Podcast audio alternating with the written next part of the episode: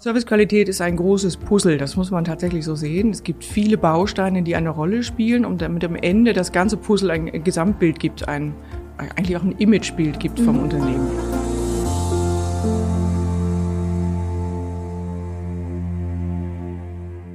Ja, herzlich willkommen zu einer neuen Folge Industrie 4.0, der Expertentalk für den Mittelstand. Ich denke mal, die meisten von euch kennen das. Man ist in einem Restaurant essen. Ähm, das Essen ist so lala, ganz okay, aber der Service ist richtig gut. Da geht man einfach gerne wieder hin und gleichzeitig aber auch, das Essen ist vielleicht mega gut, aber der Service war nicht cool. Dann ist man vielleicht nicht mehr unbedingt so begeistert, dahin zu gehen. Ähm, und damit es euch da draußen quasi nicht passiert mit euren Kundinnen und Kunden, ähm, gucken wir uns heute mal das ganze Thema Servicequalität an. Also welche Rolle spielt eigentlich Service, egal jetzt ob im äh, Restaurant oder auch darüber hinaus in anderen Bereichen in Unternehmen. Und äh, wie immer habe ich dafür einen wunderbaren Gesprächspartner hier bei mir. Heute ist es die Marilla Bax. Sie ist die Geschäftsführerin und Gründerin, glaube ich, von der Marilla Bax GmbH. Mhm. Und äh, schön, dass du heute da bist, Marilla. Ja, danke für die Einladung. Zu dem Thema habe ich ja immer was zu erzählen.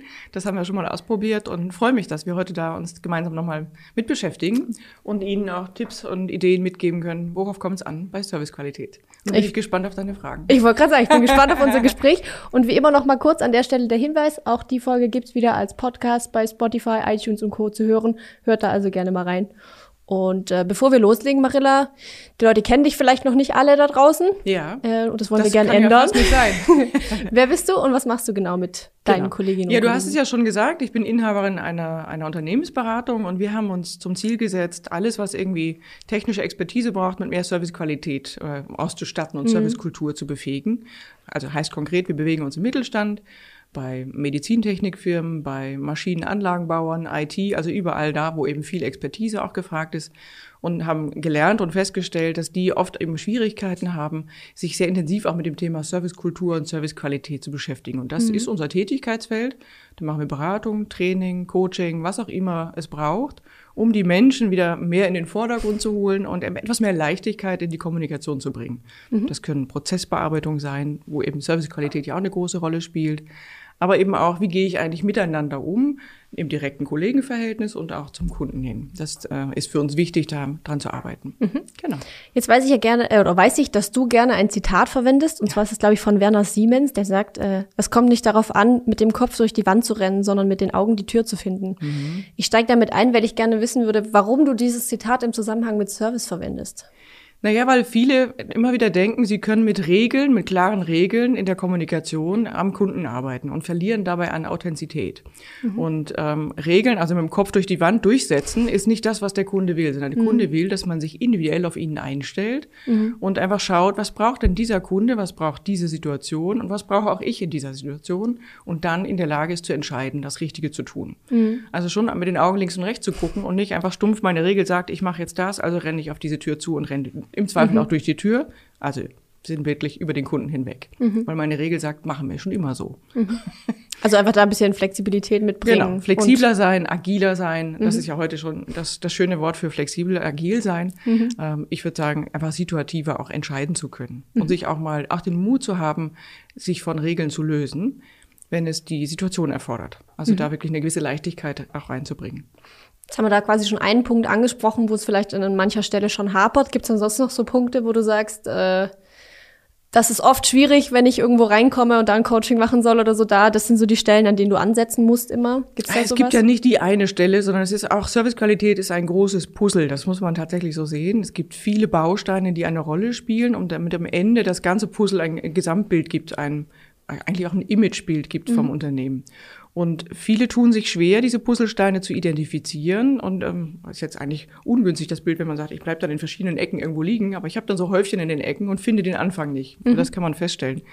Und ähm, wenn ich bei Unternehmen zu Besuch bin, wir machen ja mal erst so eine ja, wir nennen das Fitness-Check und gucken mhm. einfach mal, wie fit seid ihr eigentlich, was passiert, welche Muskeln sind schon ausgeprägt und welche nicht. Also mhm. wir spielen da gern mit diesem Fitnessbild und dem Muskelbild. Mhm. Und wir stellen dann fest, dass oft die Leidenschaft bei den Mitarbeitern da ist. Die wollen auch Dinge tun und auch sie wollen auch richtig tun. Mhm. Äh, aber ihnen fehlt der Freiraum oder die Idee dazu. Oder sie werden äh, auch teilweise behindert durch Prozesse und Tools, die eben nicht optimal auf ihre Situationen, die sie alltäglich erleben, abgestimmt sind. Mhm. Also das wisst ihr ja auch, äh, Software spielt eine große Rolle. Mhm. Aber was nützt die schönste Software, wenn der Prozess dazu nicht optimal aufgestellt ja. ist? Da gibt's ja auch so ein schönes Zitat, äh, wenn Sie einen Scheißprozess digitalisieren, haben Sie halt einen scheiß digitalen Prozess. Ja. Äh, und das erleben wir oft, dass Prozessklarheit fehlt mhm. und auch ein gewisser Freiraum in dem Prozess fehlt. Also Mitarbeiter äh, erlebe ich oft, dass sie sagen, ich würde das ja gern tun, aber das kann ich nicht, weil. Ne? Also gibt es immer Gründe dazu, warum das nicht geht. Und mhm. sie, sie werden sehr stark eingeschränkt oder sie sind sehr stark unsicher, was darf ich überhaupt. Mhm. Und beides führt nicht zu Qualität, sondern hängt dann sehr beim Einzelnen, wie er sich zu helfen weiß. Ich habe letzte Woche eine Situation erlebt, da habe ich einen Techniker begleitet. Mhm. Im, Im Feld sozusagen, das mache ich ja auch, wenn wir einen Fitnesscheck machen, dann gucken wir den Leuten einfach bei der Arbeit zu, ja. Um zu verstehen, was ist denn euer Tagesgeschäft. Mhm. Und das heißt auch, wir ziehen uns Sicherheitsschuhe an, Sicherheitsweste und raus auf den Maschinenpark, wo auch immer hin. Mhm. Nun, ich habe den Techniker begleitet. Der hat mit sehr viel Aufmerksamkeit, sehr viel Ruhe, sehr viel Souveränität den Kunden besucht. Es ging um eine, eine Aufstellung einer Anlage, mhm. also eine Inbetriebnahme auch, Erstinstallation. Und er kam, wie es immer so kommt, kam zu einer Situation, wo die Maschine nicht mehr das gemacht hat, was sie soll, sondern sie zeigte irgendwelche Fehler an. Mhm. Und dann kam er ins Plaudern, weil jetzt kam ja der Stress, bis dahin war Routine. Und das ist für mich immer gut, weil dann sehe ich, was passiert eigentlich, wenn es nicht gut wenn's läuft. Wenn es nicht so läuft, wie es soll, ja. genau.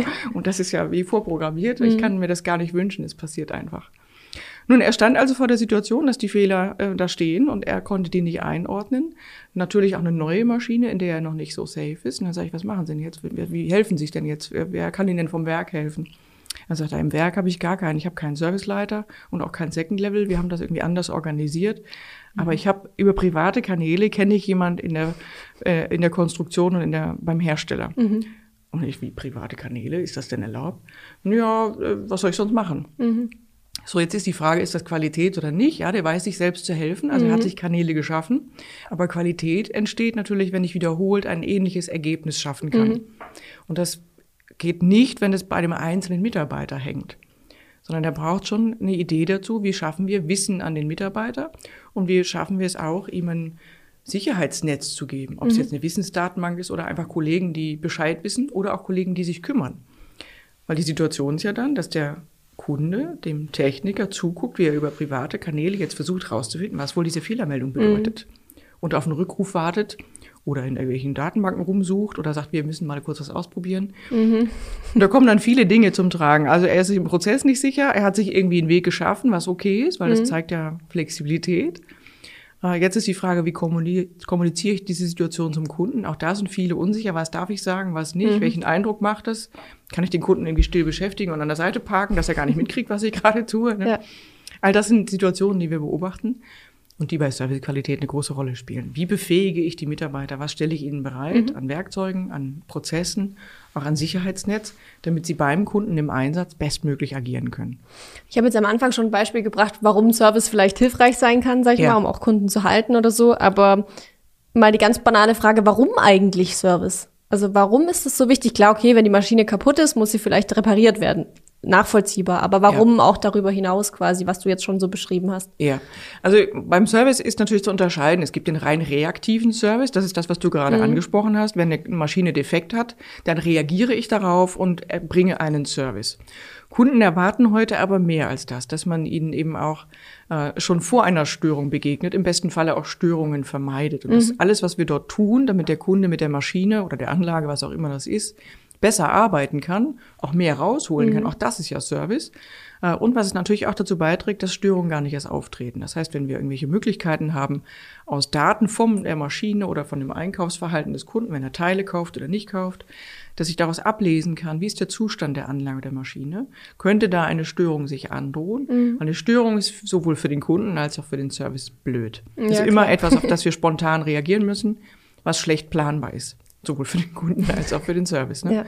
Das heißt, wir müssen hin zu planbaren Aktivitäten, weniger Störungen und den Nutzen der Maschine, der Anlage für den Kunden maximal erhöhen. Das ist Service. Mhm.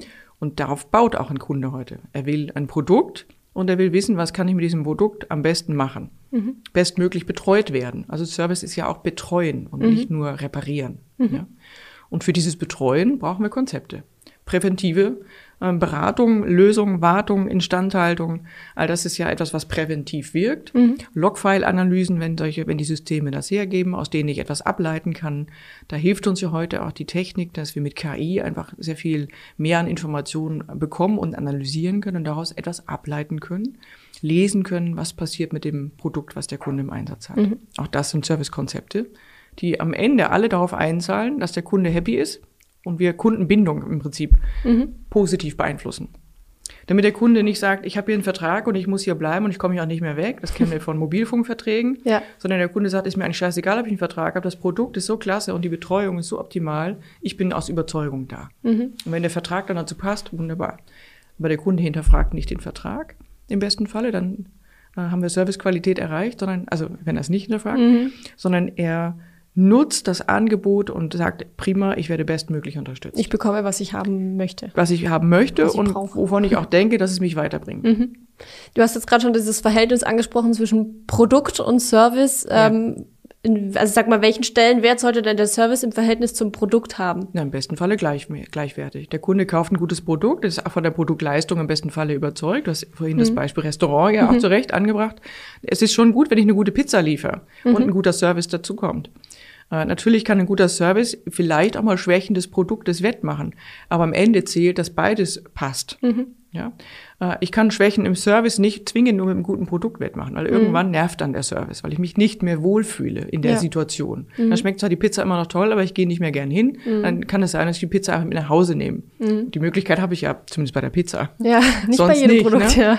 Äh, und der Service wenn, also man muss das auch so sehen, am, im Marktvergleich sind ja oft die Produkte in ihrer in ihrem Wettbewerbsvorteil nicht mehr so stark auseinanderzuhalten. Also mhm. viele, äh, egal welche Branche, viele Produkte werden schneller vergleichbarer. Mhm. Und dann in dem Moment, wo das Produkt A und das Produkt B ziemlich vergleichbar sind, dann ent entscheidet tatsächlich auch, wie gut ist der Ruf des Service und mhm. welches Serviceangebot kann der, äh, der Lieferant machen. Das heißt, ein Kunde bewertet heute nicht mehr nach Produkt und Service, sondern wer bietet mir die beste Lösung. Und die mhm. Lösung besteht aus einem idealen Produkt und einem bestmöglichen Service dazu. Mhm.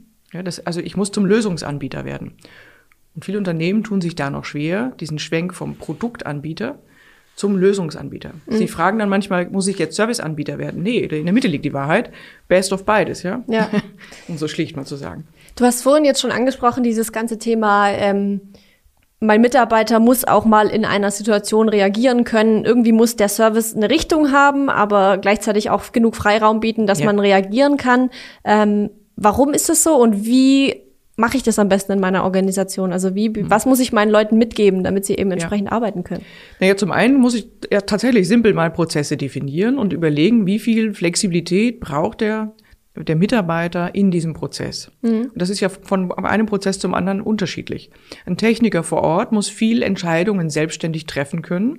Das heißt, der braucht mehr Flexibilität ein Mitarbeiter im Remote-Service in der Hotline, der hat im Zweifel auch mehr Möglichkeiten, sich schneller Hilfe dazuzuziehen mhm. und dann in, da die Verantwortung sich auch zu teilen. Äh, der braucht nicht ganz so viel Flexibilität vielleicht. Ja. Äh, trotzdem braucht er zum Beispiel das Thema Kulanzrahmen. Also inwieweit darf ich am Kunden Geschenke machen, um eine Situation schnell zu entspannen und da auch Entscheidungen schnell zu treffen. Mhm. Auch da ein Techniker vor Ort, wenn der nicht weiß, was Ersatzteile kosten oder ein Ersatzteil-Kit, mhm. Also er ist vor Ort, irgendwas geht kaputt, er weiß, dieser Sensor geht immer schnell kaputt und er hat einen dabei und er weiß, dieser Sensor kostet, weiß ich nicht, 20 Euro. Mhm. Kann er dann entscheiden, weil das ein guter Kunde ist, und der sehr pflegsam mit der Maschine umgeht, dass dieser Sensor er ihm einfach schenkt. Mhm. Und noch schön verpackt und sagt, hier habe ich ein besonderes Geschenk für dich, das machen wir, wir wissen, das geht schnell kaputt. Mhm. Kriegst du heute von mir, gebe ich dir einfach mit. Bist mhm. guter Kunde. Also jetzt mal sehr vereinfacht. Ne? Ja. Äh, darf der in diesem Kulanzrahmen entscheiden oder nicht? Vielleicht gibt es auch einen Kulanzrahmen von 100 Euro. Das ist ja schlicht zu bemessen, dass ich einfach sage, was kostet der buchhalterische Aufwand mit mhm. Rechnungsstellung, Angebot, Einholen, Freigabe und so weiter. Oder kann ich nicht einfach bei 20 Euro Artikel sagen, komm, hier kannst du mhm. verschenken. Und macht ja auch vielleicht einen guten Eindruck. Macht ganz sicher einen guten mhm. Eindruck. Natürlich kommt jetzt dann der eine oder andere um die Ecke und sagt, aber wenn die Techniker alles verschenken, verdienen wir nichts mehr. Ja, mhm.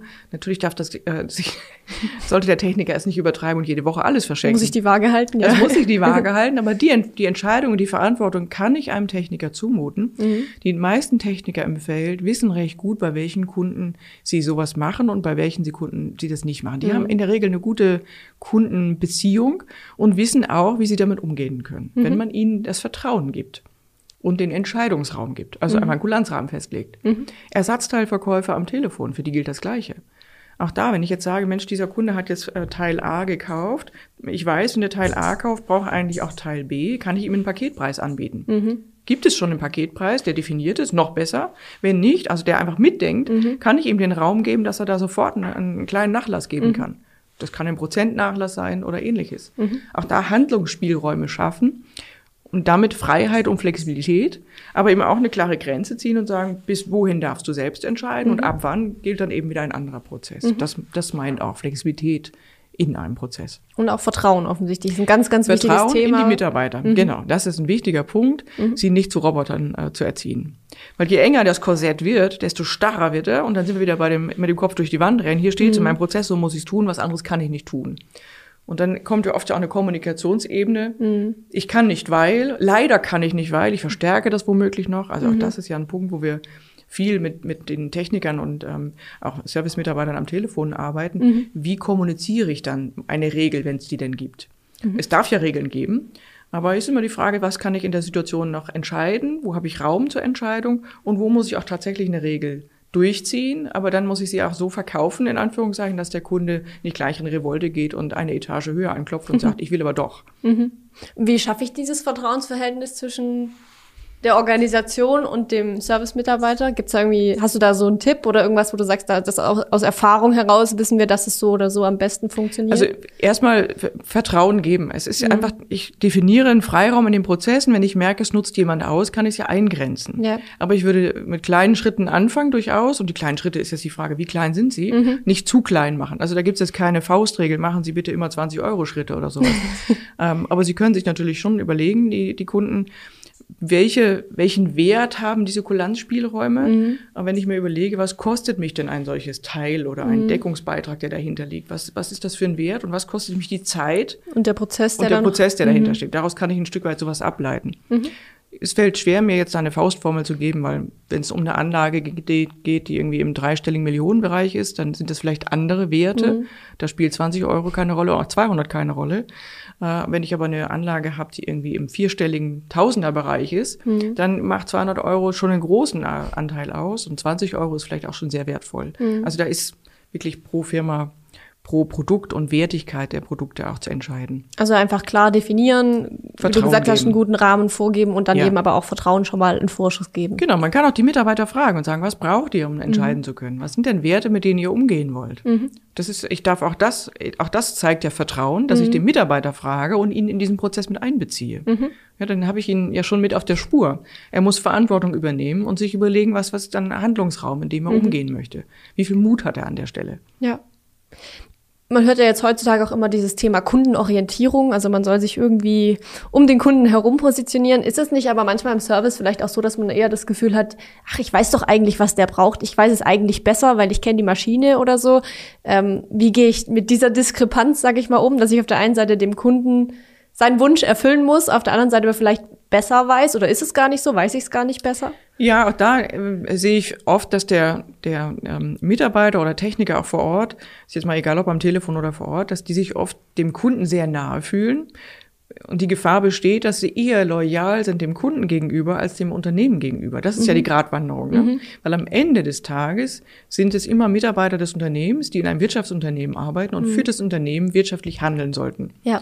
Und Kundenorientierung hat da seine Grenzen. Wenn Kundenorientierung heißt, ich bin maximal loyal dem Kunden gegenüber, dann muss ich fragen, wie loyal bin ich noch dem Unternehmen gegenüber? Ja. Da hört nämlich Kundenorientierung auch auf. Ja? Mhm.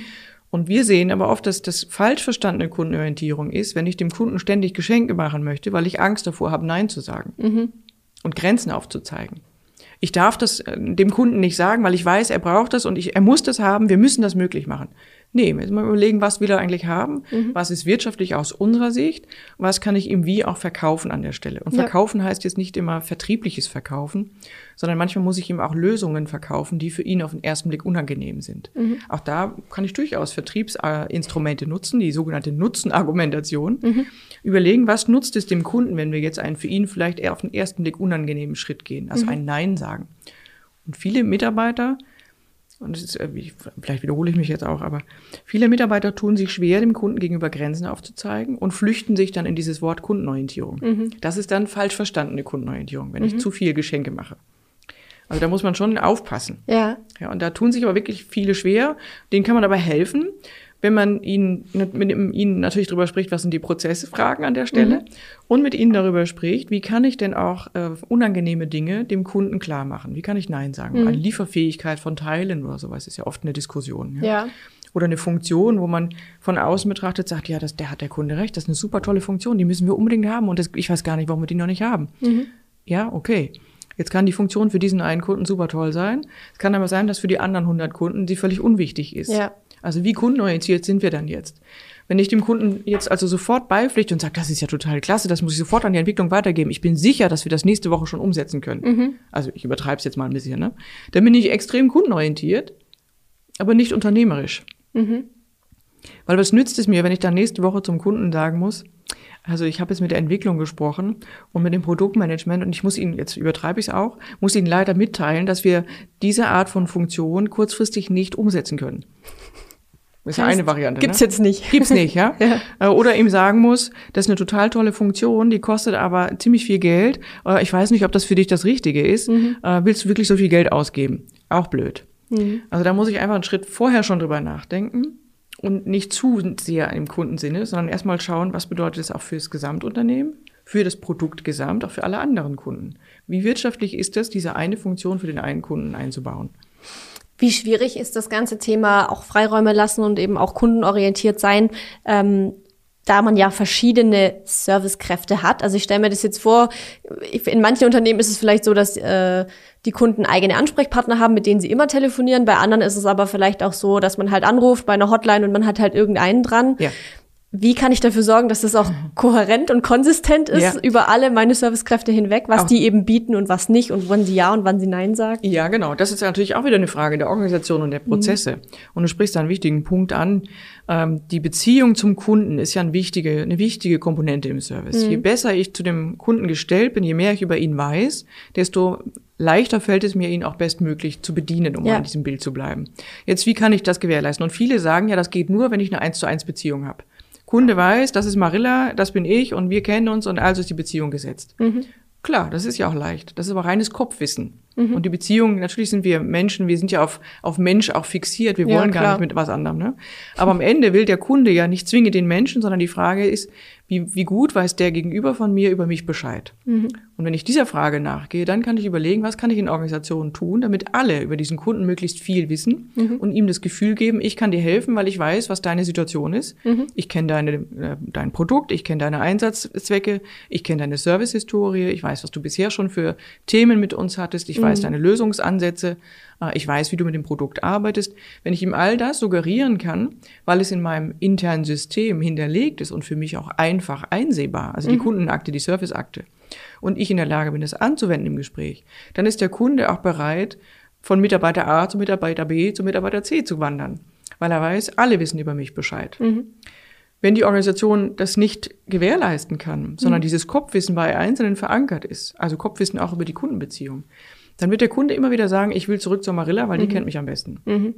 Und das ist schwierig. Mhm. Also muss ich intern versuchen, dieses Wissen zu teilen, im besten Falle über ein System, aber auch in regelmäßigen Erfahrungsaustausch gehen. Mhm.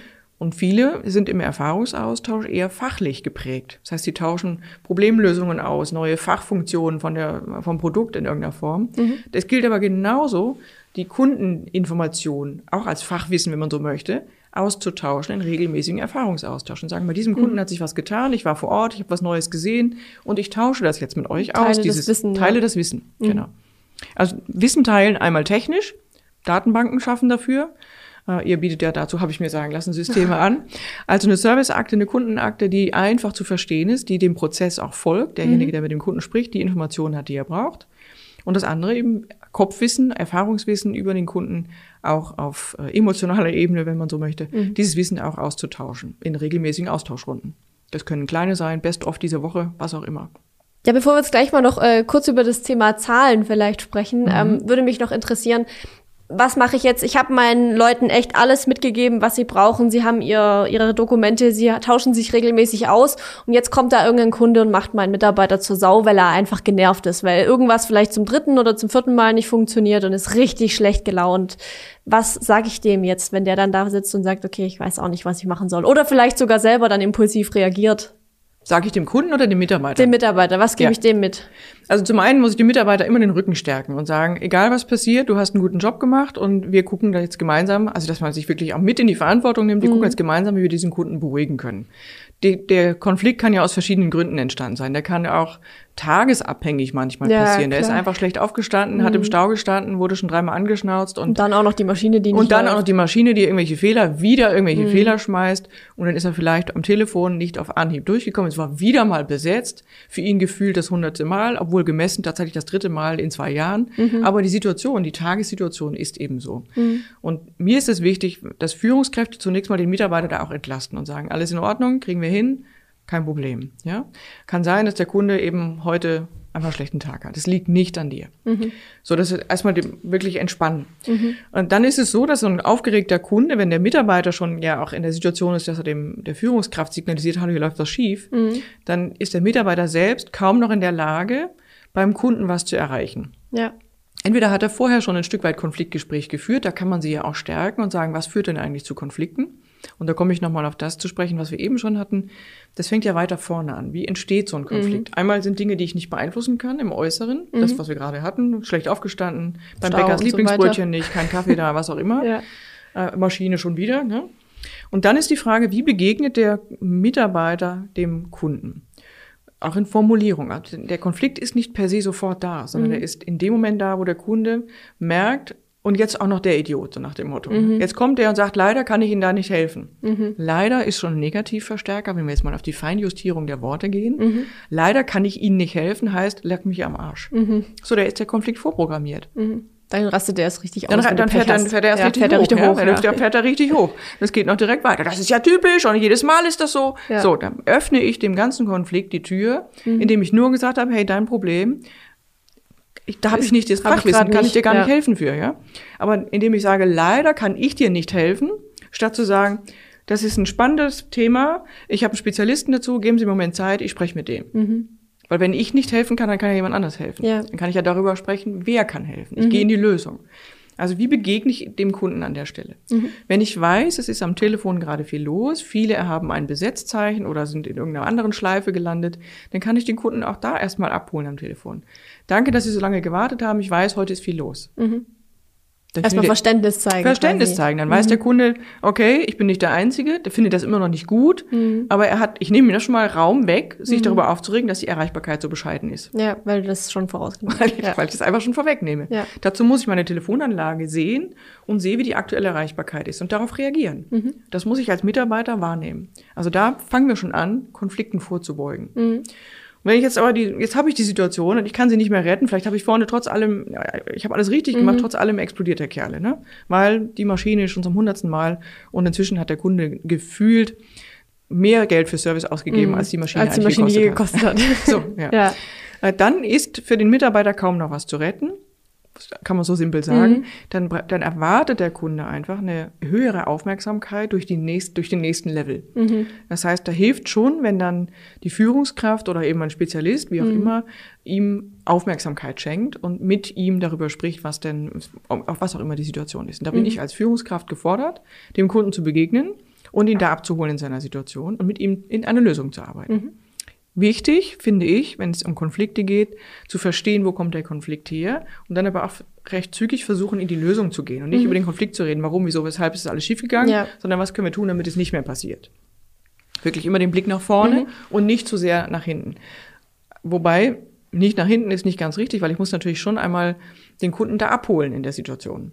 Also im Blick nach hinten. Ja, und sagen, klar. ich verstehe, dass, es, dass sie sich das ärgert, also Verständnis zeigen für sein Erlebnis Mhm. oder sein Dilemma oder seinen Verlust vielleicht auch. Ich Mhm. verstehe, dass sie das richtig viel Geld gekostet hat.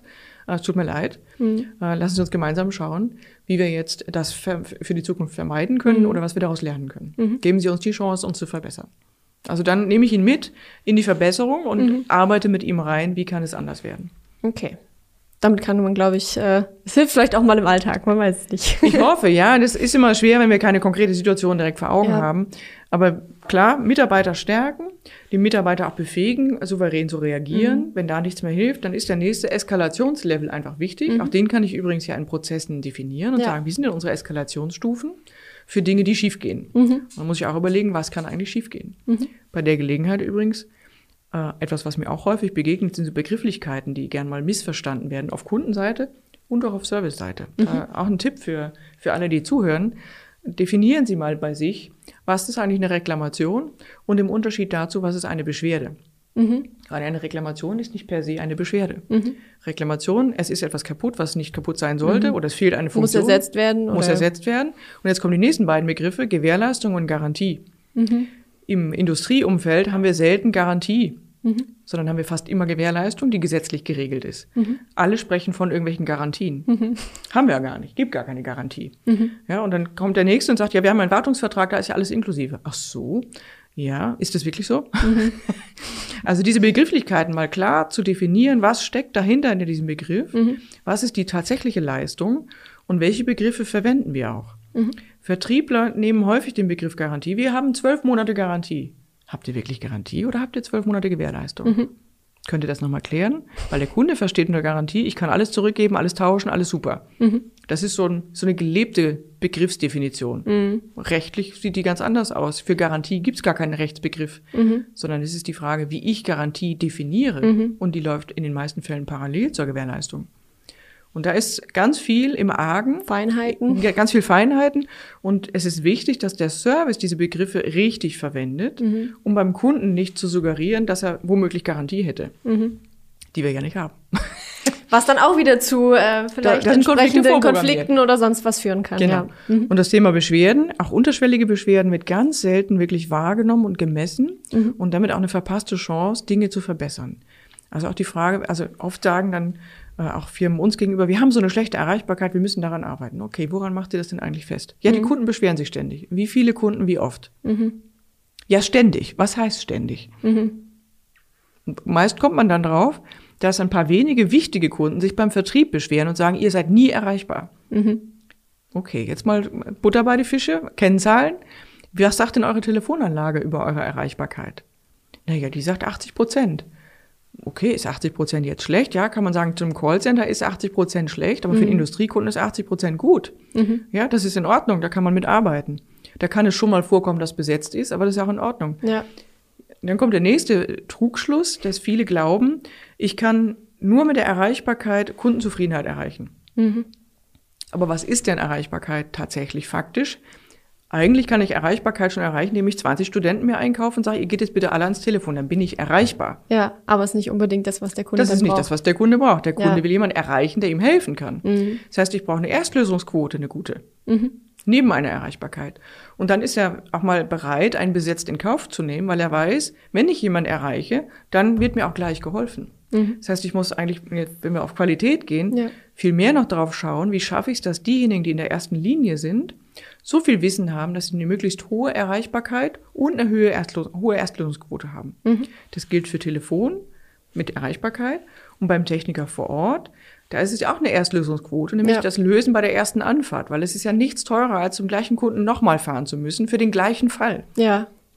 Zumal, wenn der Fehler bei uns liegt, weil der Techniker vielleicht Es nicht das nicht Material wusste. oder Mhm. es nicht, also nicht das richtige Material hatte oder nicht das richtige Wissen dabei hatte Mhm. und nicht auf mobiles Wissen zugreifen kann.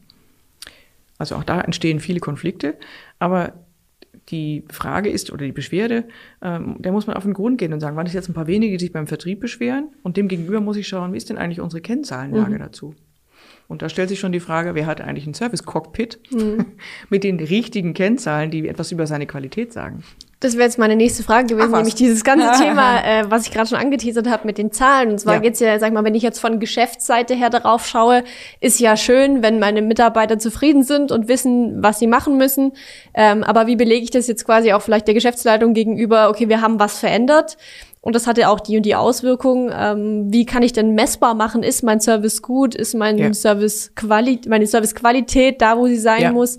Ähm, du hast jetzt gerade schon ein, zwei Zahlen genannt. Was kann mir, was Genau. kann, woran kann ich das alles ablesen? Also ganz wichtig, ich habe ja schon gerade gesagt, Erreichbarkeit in Kombination mit Erstlösungsquote und mit dem beim Feldeinsatz, dass man eben bei der ersten Anfahrt alles erledigt hat. Äh, Dann kann ich natürlich noch ergänzen, auch das kann ich aus einer Vertragssituation ableiten, eine Kundenbindungsrate. Also wie viele Kunden ähm, verlängern ihren Vertrag oder andersrum kündigen ihn nicht. Dass ich einfach schaue, wie ist das Verhältnis der Kündiger zum Verhältnis der ja der derjenigen, die bleiben. Auch wenn ich Teile verkauft habe, wie viele Wartungsteile verkaufe ich? Wie viele müsste ich verkaufen? Ich kann sagen, wie ist meine installierte Basis, wie viele Maschinen habe ich im Feld, wie viele Wartungskits müsste ich also regelmäßig verkaufen, wie viele Wartungen, wie viele Inspektionen müsste ich regelmäßig verkaufen. Und wenn das nach unten geht, dann ist das ein Signal dafür, dass der Kunde irgendwie entweder günstigere Teile woanders kriegt oder den Wartungstechniker günstiger kriegt. Auf jeden Fall droht er womöglich abzuwandern im Service. ja. Ja, und da muss ich natürlich auch hinschauen. Äh, dann ist es wichtig, dass ich meine Serviceprozesse tatsächlich so anschaue, dass ich sage, was sind denn Qualitätsmerkmale in diesen meist ja auch Zeitketten, die aus Kundensicht wichtig sind, aber auch aus wirtschaftlicher Sicht für mich. Auch sowas wie eine Rechnungsreklamation. Also wie schnell schaffen wir oder bei wie vielen Kunden schaffen wir es, dass die, die Rechnung schnell bezahlt wird und keine Rechnungsreklamation da ist. Oder andersrum, wie viele Rechnungsreklamationen haben wir Ja. im Service? Wo einfach der Kunde sagt, die Leistung passt nicht, das stimmt nicht, das, das, ich habe das gar nicht gekauft oder der Techniker war nicht so lange da oder wieso oder die ich für, Rechnungsdaten sind falsch oder was die Rechnungsdaten sind falsch oder warum muss ich für 30 Minuten Hotline überhaupt was bezahlen? Äh, Das sind alles Diskussionen, die mir auch einen Hinweis geben, dass irgendwas im Prozess nicht sauber ist. Entweder ist die Rechnung einfach nicht richtig oder der Kunde ist nicht aufgeklärt darüber, dass er jetzt Dass eine er kostenpflichtige. Leistung erhält. Ja. Auch da kann ich in den Prozess einsteigen. Ja, das ist ähm, aus dem Prozess kann ich im Prinzip alle Kennzahlen ableiten, aber ich muss mir eben Gedanken machen, was passt zu meinem Business, was passt zu meinem Kunden und was passt zu meinem auch zu meinem Mitarbeiter, zu meinem täglichen Arbeiten, was sind die Alltagsroutinen und welche Qualitätsmerkmale sehe ich da? Vielleicht machen wir zum Abschluss noch mal sowas, ähm, vielleicht jetzt spontan, wobei ich glaube, du kannst Was, das spontan? spontan. Ähm, und zwar, vielleicht kannst du uns noch mal so als kleine Zusammenfassung so deine drei äh, Top-Tipps oder deine drei wichtigsten T Dinge, wenn es um das Thema Servicequalität verbessern geht. Ähm, was sind die drei wichtigsten Dinge, worauf muss ich achten, worum, wo komme ich nicht drum rum? Ja, also das Wichtigste für mich ist beim Kunden tatsächlich anzufangen, weil Kundenorientierung gehört natürlich schon dazu. Und da ist die Frage, welche Serviceversprechen geben Sie an den Kunden ab? Welche Erwartungen hat er? Und wo kommen diese Erwartungen her? Ja? Äh, denn diesen Erwartungen muss ich ja irgendwie gerecht werden und im besten Falle kann ich die Erwartungen positiv beeinflussen. Heißt Service Marketing, Service Verkauf, ähm, alles, was meine Leute irgendwie darüber sagen können, welche Serviceleistungen in welcher Qualität erbracht werden. Wenn ich das weiß, wenn ich eine Klarheit habe über den Servicekatalog und den, die Leistungsmerkmale, dann das natürlich auch den Mitarbeitern irgendwie beipoolen und sagen, das sind unsere Leistungen, so sehen die aus, hier könnt Ja. ihr frei entscheiden, hier könnt ihr Nein sagen, äh, hier habt ihr Kulanz, wenn, wenn man so möchte. Ja. Und dann natürlich auch in den Prozessen wirklich Sicherheit ähm, reinbringen, also in die Prozesse schauen, wo haben wir Schnittstellen auch zu anderen, auf die wir angewiesen sind, wo gibt es äh, Übergabepunkte, die wichtig sind. Also wenn es darum geht, äh, Spielregeln auch miteinander zu vereinbaren, weil es ist ja nichts schlimmer als ein Mitarbeiter am Telefon, der ewig wartet auf eine Rückmeldung von irgendjemand aus, dem, aus der Entwicklung oder aus dem Second Level und die im Second Level sagen, du, da hab, ich habe jetzt ganz andere Prioritäten. Also wirklich in diesen Prozess auch reinzugehen. Und ich finde nach wie vor das Thema Wissen vermitteln, Wissen verfügbar machen über den Kunden, über die Anlage, über alles, was damit zu tun hat, also Tools auch schaffen äh, und diese Tools so hinterfragen, ob sie in den Prozess des Kunden und des Mitarbeiters passen. Weil nichts ist schlimmer, als wenn ich 87 Klicks brauche, um rauszufinden, wie heißt dieser Kunde und wann war der letzte Serviceeinsatz. Mhm. Und was wurde überhaupt gemacht? Und was wurde überhaupt gemacht, ne? Sondern die Oberfläche, das, was der Mitarbeiter sieht, egal jetzt welcher, muss dem entsprechen, was er alltäglich tut. Und das mit wenigen Klicks. Ich sage mal, mit drei Klicks muss er überall hinkommen. Und mit drei Klicks, wenn Sie da mal in Ihre Software gucken und fragen Ihre Jungs, was die dann so machen, drei Klicks ist schon, ist wenig. Danke, da aber geht schon mehr. kurze, da hätte ich schon kurze Wege, ja. Ja. Äh, wenn es dann nachher fünf Klicks sind, okay, aber darüber hinaus wird schon eng. ja. Okay. Weil da muss ich viel zu viel drüber nachdenken. Wo muss ich hinklicken? Wie war das nochmal? Ja. Ich brauche viel dann, Zeit in der Ich wollte Einarbeitung. gerade sagen, das ist dann auch wieder ein Zeitthema. Ja. Okay. Apropos Zeit, wir sind äh, quasi jetzt durch für Ist schon heute. rum? Es ist schon um. Oh, Äh, ich freue mich, dass du da warst. Vielen, können noch vielen so viel Dank. erzählen. Das, äh, man kann ja auch viel über dich noch erfahren, glaube ich, äh, im Internet oder auch mal so sich bei euch melden, ist da, Ja, glaube ich, äh, Sehr gerne. Problem. Wir sind da und dann erzähle ich auch da auf Knopfdruck. Genau. Und vielleicht gibt's auch noch mal die eine oder andere Folge mit Marilla hier für euch zu sehen. Also es bleibt spannend. Ähm, wenn ihr noch Fragen zum Thema Servicequalität oder Servicequalität verbessern habt, dann könnt ihr uns die natürlich jederzeit unten in die Kommentare schreiben. Genauso wie irgendwelche Themenvorschläge für neue Folgen, für weitere Folgen mit Marilla oder auch gerne ganz andere Themen. Ähm, genau, wenn euch die Folge gefallen hat, lasst uns einen Daumen nach oben da oder eine Bewertung bei iTunes. Und dann würde ich sagen, äh, bis zum nächsten Mal. Macht's gut. Ciao.